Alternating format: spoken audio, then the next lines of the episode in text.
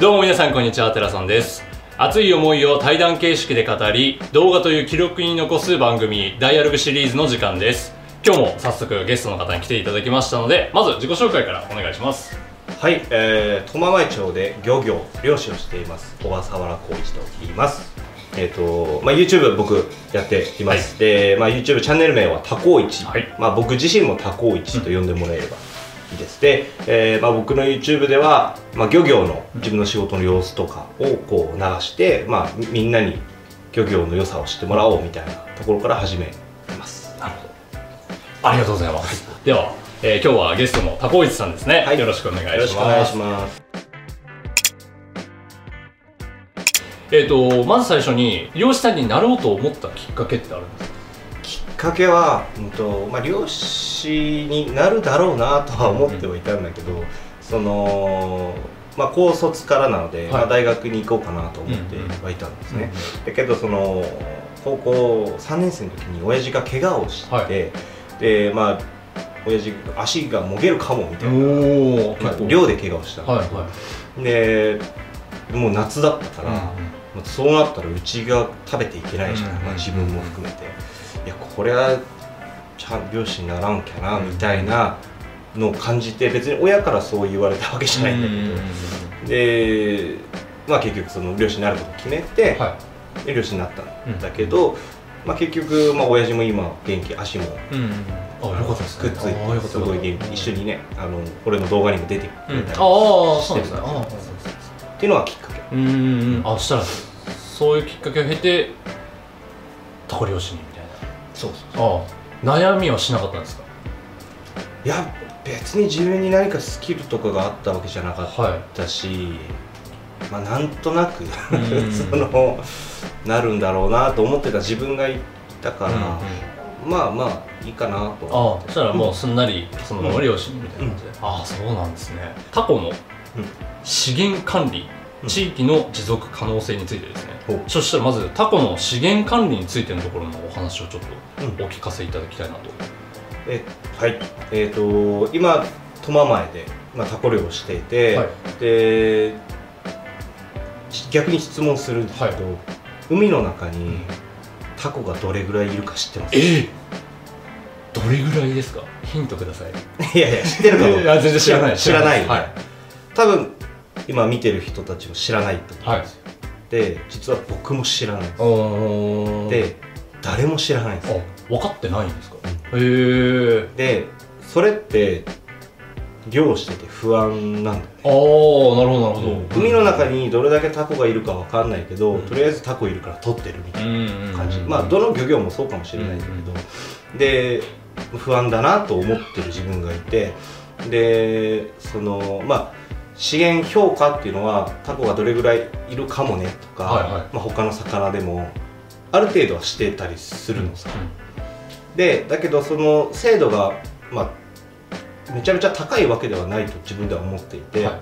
だって分かってないから。うんうんうん。それを漁師が持続可能になるためにはそしてえー自分の住んでる苫前っていう町が、まあ、一次産業で漁業が、えー、と基幹産業だから、その一次産業苫前の漁業を盛り上げることで苫前の持続可能性を高める。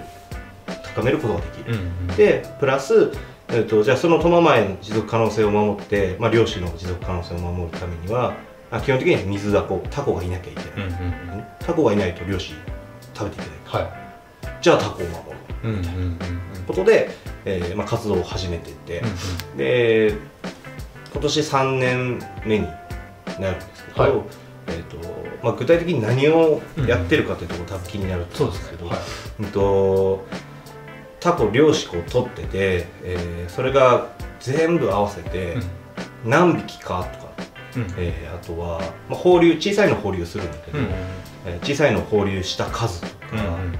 えーまあいろいろあと漁具を紛紛失することがあるんだけど、うんそのロストした漁具の数とかうんうん。っていうのをしっかりとみんなでデータを集めましょうよ。あーなるほどうん。数としてちゃんと分そうかっておこうよっていう。うんで分かった上で、えー、とそのデータを、うんとまあ、研究機関に送って、うんしっかり研究してもらおう。うんうん。っていうのをまあ、ざっくり言うとなんだけど、うんと漁業改善プロジェクトっていう、今ここに字出たよねきっとか出します。任せてください。漁業改善プロジェクト、はい。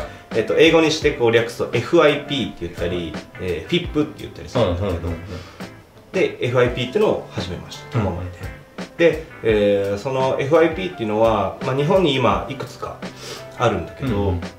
えっと僕がやった時は日本で 4, 4番目かな。うん。4番目で、まあ、北海道で初めて。いやあそうなんですね。へえ。で、まあ、世界にはいくつかいくつかって結構あるんだけど、はいはいはい。でまあその水産資源の持続可能性を守っていこうみたいな、うんうん。ざっくりとそう。で漁師だけじゃない。漁師と水産関連企業とか、えー日本でいうと漁協とか、うんうん。えーまあ、それを研究する NGO とかいろいろ。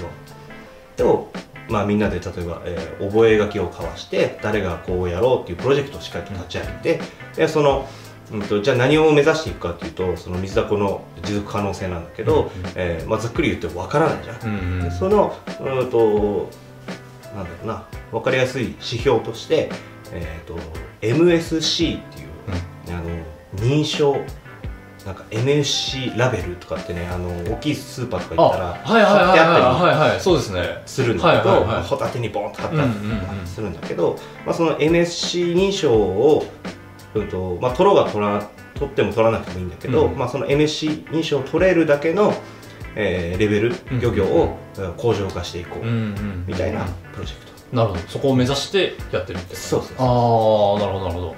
えー、すごいですね。なんか単純に取って売って終了って感じではなくてやっぱりそういうところまでしっかりとやって、うんうんあそうなんですね。こあの数でそこまでしっかり管理したりとかそこの MSC を目指してっていうところはちゃんとやってると、うん。いやいやそうなんですね。なんかそういうのってあのやり始めその北海道で初ってことだったんですけどあんまりできないぐらい難しいことなんですかね？うーっとまあ難しいんだけど、うん。えっ、とひとまずその苫前でタコ取ってんの、はい。タコ市だけじゃないじゃない。ああ、ね。そうですよね。はで自分一人で始めてもまあ全然研究にいならないでしょ。なるほどなるほど。あそっかそっか。なるほどな、で苫前で、えー、とその樽流し漁っていうので、えー、とフィップをやってるんだけど、はい。その樽流し漁をやってる人が、まあ、大体30人ぐらい。うーん。あそっかそっか。はいでその人たちの、あのー理解を得なきゃいけない。はいはいはいあめっちゃ難しいんですねそしたら。ええー、すげでえそのまあ僕はそういうのを少し少しずつねはい勉強しはいはいはいてなんかこう知識とかつけていったんだけうん。ど、やっぱみんながみんなそういうのに興味がなかったうんうんうんうんりとかさ、えー、何のこっちゃよくわかんないみたいな人たちもいるんで、でそれが大変そのいや。理解してもらうめっちゃ大変ですよねそれ。えすげえ。みんなのその漁師の家に行っておお 説明してえとか。まあすごい。会議開いてさでも会議行ったってあのみんながみんな興味があるから来てくれるわけじゃないし、まあ、用事ある人もいるし、うんうんうん。だからその人に対してこう一人一人の家にうわねとして。めっちゃすごいっすね。えその30人はもうみんなやられてるんですか？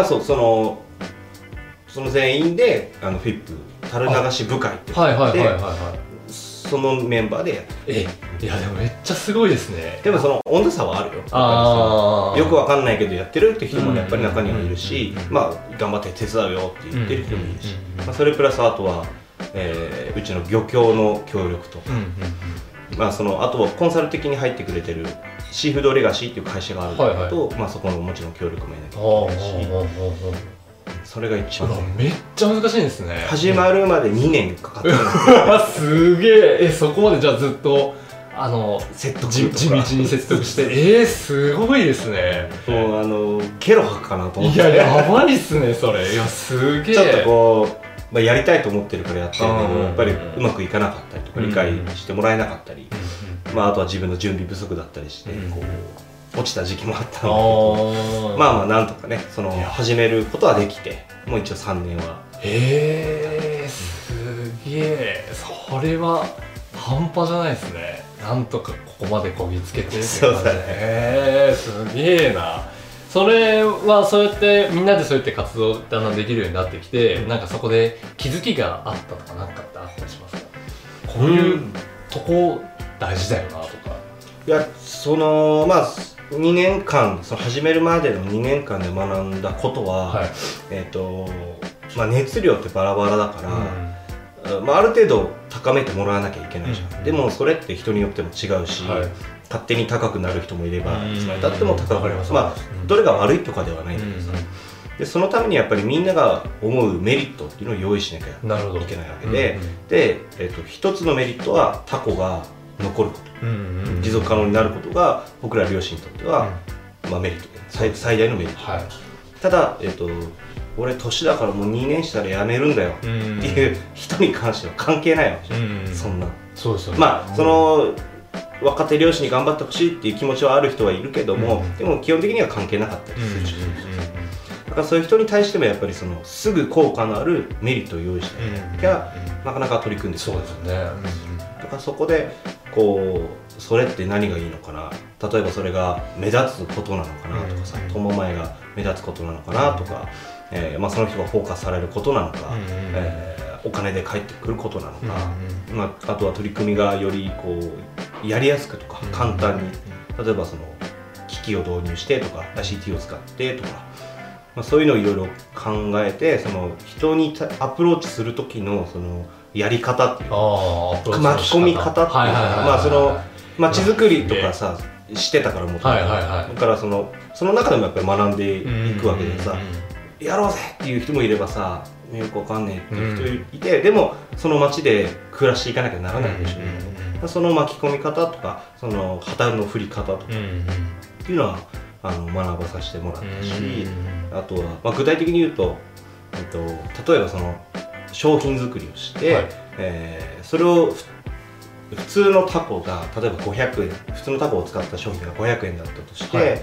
えーそのフィップのタコが使われてる商品を作って、それが例えば700円で売られてると、そして、えーみんなに買ってもらう仕組み、まあ、今その SDGs とかさ、うん。持続可能だとか、っていう言葉がこう少しずつ浸透してきて、きっと700円でも買ってくれる人はいるわけです、でそのプラス200円の部分を僕らに生産者にしっかりと返ってくる仕組みを作れば、その人だって儲かるわけ。そうですよね。やりたいってなりそうますね。そうそうそうでそれをいっぱいその最初はその少ない額かもしれないけど、うん少しずついろんなあの商品を作ったりとうんか、まあ、そもそもその、えー消費者に買ってもらうプレゼンの仕方とかさ、あとは企業さんとどうコラボするかとか、っていうところ。をいやめっちゃすげえ。いや面白いですね。なんかもう今今のだけでももうめちゃめちゃ腹いっぱいっていう。いやすげえなと思って。最初説得が難しかった人とか、うん。こうなんとかして説得しようってなってって、仲間に引き入れてっていうふうにやるじゃないですか、うん。その時に難しかったことってそのメリットを提示してもダメだったとかうん。それってもうとにかく何回も何回も言ってって感じだったんですか？まあ、もちろん何回も言ったし、まあ、あとはその普段自分がどう見られてるかってことだよね、まあ、街づくりとかもしてきたしその会議とかはなるべくこう出るようにしたりとか、うんうんあとはもちろんそのお酒の付き合いとかうんをしておかないと急にそんな話信頼関係ない。ちゃんと、はいはい、信頼関係を作っておいた上でっていうかそれがなんだろう俺もずるい人間だから、うん。虎視眈々と作ってきたわけなるほどなるほど。20代前半。作り上げてちゃんと。いやでもそのね。最初には何もなかったよ。その中身っていうのはなかったけど、自分が何かやる時のために、にその頑張ろうと思って、うん。その時はねいろんなこうとこに顔を出したりとか、うん。まあ別にお酒好きだしさ、うん。一緒に仲間でとか先輩とかと飲むのは好きだし、うん。ワイワイするのも好きだし、うん。だそれだけでもいいんだけどやっぱその先を見た時にじゃあこれが何につながるかっていう考えたら、やっぱり頑張れるしさ、うん。でその信頼関係があったからこそその最終的にはその折れた人たちも、はい。えっとまあタコイチがそこまで言うなら分かったぞとか、そのよよくわかんねえけど難しいことはお前頼むと、あと俺は言われたことをやるから、うんその代わりそのうまくやってくれ、うんみたいな、うん最後はさなんか感情みたいな部分。いやめっちゃかっけえ。いやいいっすね。熱いですねめちゃくちゃ。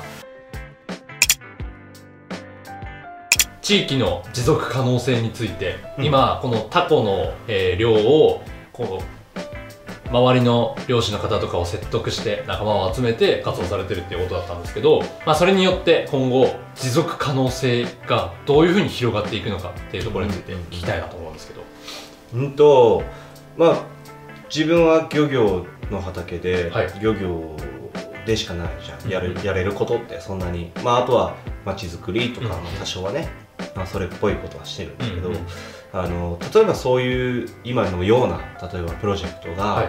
えー農家さんでできたりとかさ、うんうんえーなんだろう町の商店街の人たちでうんうん何か持続可能になろうよ、俺らうんできることやっていこうよっていう活動になそういうことが始まっていくと、うんうん。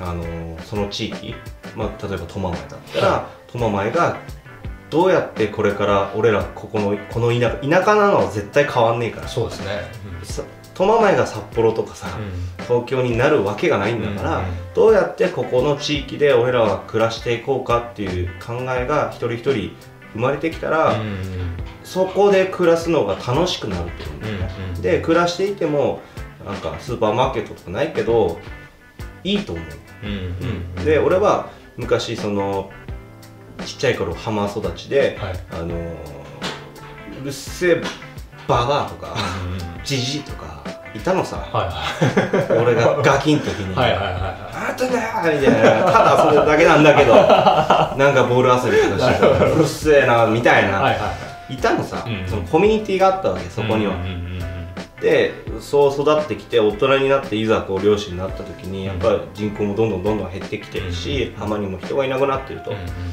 でそういうじじいばばまあいるけどまだ結構いるんだよ。はいはいはい。いるんだけどそのなんつうのかな。少ないのさ、うん。でやっぱうるせえけど良かったのかなってそれが。自分の中でさ。うん。でそのじじいばばあだったらさちょっとなら増やせるじゃん。うん。そのさうん。ま、その街の中の浜でもいいけど、うん。コミュニティを復活させればいいんだから、うん。そこでみんながワイワイ元気に仕事をもっとして、プライドを持って田舎で暮らしていいければ、またそれぐらいだったら俺はできるのかなと思って、でそういうなんだろう。まあ漁業。自分は漁業だから、それをずっと苫前でもちろん実践していきたいし、他のプロジェクトでも何でも関わっていきたいし、あとは、まあ、自分にできることは、うんとそういう地域っていうのは、まあ、北海道だけじゃなくて日本全国いろいろあると思うんだ、浜の課題北海道はまだその水産業があのなんだろう水産資源が豊かだから、はい。えー多少はねこう大量他の地域よりは多いんだけど、うんうん。やっぱりそもそも水揚げがなくて困ってるとか、あのなんだろうコミュニティがね小さくなって寂しいなって思ってる人たちって日本全国いっぱいいると思うんだ、だからこのクソ田舎の苫前でそういうことができるんだったら、どこでもできそうると思うんだよですよね。いやめっちゃ熱いですね、うん。それ。いやいいなそれを俺は日本全国飛び回って、うん。あのなんだろう話を聞いてこういうやりまあそれが専門的な知識でもはい。何でもいいんだけどこういうやりやり方があるんじゃないとかこういう巻き込み方ができるかもねとかっていう話をして日本全国そういう浜が増えて、うん。あのなんだろう日本の沿岸漁業が苫前からさ作り出してたらな。とうわ。すげえ。思ってます、展望をこうちゃんとうんビジョンがそういうのがあるんですね、だからそのやっぱりまだまだそういう活動って少ないから、はい。まあ、そもそも自分の活動が日本でね4番目だったからさ、うんうんまあ、そういう先駆者としっかりとなって、確立っていうかさしっかりと活躍することで、うん。そういう人たちが俺に気づいて声をかけてくれたりとかさ、単純に苫前でそういう活動だけをやって PR しなかったらどこに、どこも変えられないじゃん、だからそれは自己満でしかないからさ、うん。先駆者としての責任をしっかりと日本の中で果たしていけたらなとは将来ねうんうんうん。うん思ってるんだよねそしたら苫前から日本各地にというか、うん。各そういう問題を抱えた地域で、こういうなんていうんですかね見本があるよみたいなのうんをしっかり分かってもらってっていうのをやっていきたいみたいなんか関係ない人がさコンサルですって来ても、な、うん。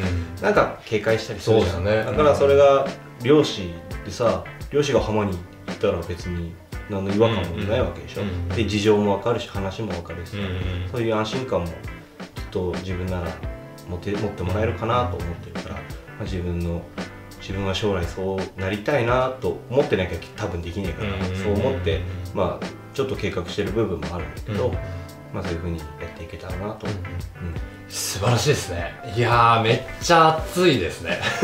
もう本当に。半袖だからちょっと寒い。やちょっとああの僕だけ勝手に熱くなっちゃいいやいやありがう。いや素晴らしいですね。なんかやっぱりこう第一次産業がなくなったら終わりだってことに気づいてない人結構多いですよね、うんうんあの僕も果樹園で働いてるのがあって、やっぱ結構考えるところがあって。第一次産業もっとこうどれぐらい今やばい状況なのかとか、うん。まあ、これからどういうふうに頑張っていけばあのいろんな人に知ってもらえるのかとか、もっと考えて関わってくれる人増やしたいなと改めて思いました、うんうんうん。いや素晴らしいですね。はい。そしたらですね、えー最後になんですけれども、えー、と今後の多幸一の、うん。まあ、目標というか、まあ、将来的にどんな、まあ、夢があるかみたいな。ところ、うん。まあ今の話とちょっとかぶっちゃいますけど、うんうんうん。あの本当に今今のは具体的な話じゃないですか、うん。もっとあのふわ。ふわっとしたのでうん。全然大丈夫なんで、えっとまずねタコイチとしたら、はい。